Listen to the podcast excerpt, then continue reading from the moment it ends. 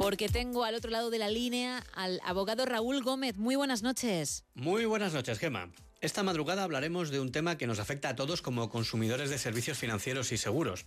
Con la disolución de las Cortes y las posteriores elecciones, la legislatura pasada se quedó en el tintero un asunto que aquí adelantamos hace meses, la ley de la Autoridad de Defensa del Cliente Financiero.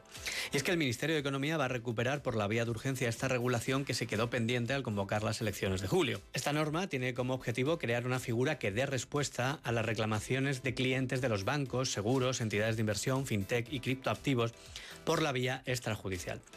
Sus resoluciones vincularán a estas entidades siempre que la cantidad reclamada por el cliente sea inferior a 20.000 euros. Además, también impone a bancos, aseguradoras y firmas de inversión la obligación de dar servicio presencial a determinados colectivos vulnerables como las personas de más edad. La novedad es que como el desarrollo legislativo está prácticamente hecho, la norma estaba ya en el Senado cuando se disolvió, hace que los plazos ahora se estrechen y que se hayan incorporado a la iniciativa los cambios que se introdujeron vía enmienda en el propio Congreso de los Diputados.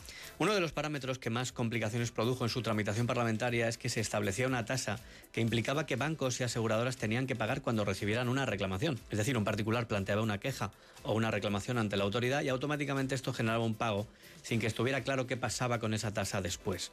Los cálculos de entonces indicaban que la medida hubiera costado más de 25 millones de euros anuales al sector. La Cámara Baja decidió eliminar la tasa de 250 euros que la autoridad cobraría a las entidades por reclamación para financiarse. Ahora la norma complica el importe que deberá abonar las entidades. De un lado, dependerá de aplicar el 40% de los gastos en los que incurre la autoridad en el año previo, el porcentaje de las reclamaciones resueltas de cada entidad frente al total de otro, de aplicar el 60% restante de los gastos de la autoridad, el porcentaje de las resoluciones favorables al consumidor de cada entidad frente al total. Esto es un pequeño lío, como se puede ver.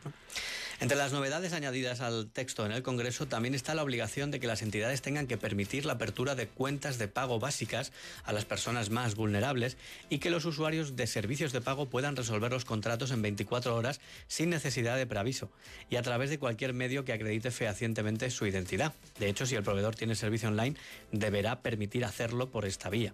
A pesar de que el Gobierno tramitará el anteproyecto de ley por la vía de urgencia, la reforma del reglamento del Senado encabezada por el PP para alargar la tramitación de la ley de amnistía podrá retrasar la aprobación de la norma. Tras el cambio, el Senado, si así lo decide, no estará obligado a tramitar con urgencia, que son 20 días, los proyectos, aunque lo declare el Gobierno o el Congreso, sino que podrá alargar la tramitación hasta dos meses, que es el límite que establece la Constitución. Ya veremos qué ocurre con todo esto. De momento, sobre el papel, esto parece una medida adecuada, pero habrá que ver sus efectos. La semana que viene te traigo otro asunto de interés. Hasta entonces te mando un abrazo muy fuerte. Otro para ti, Raúl, y como siempre,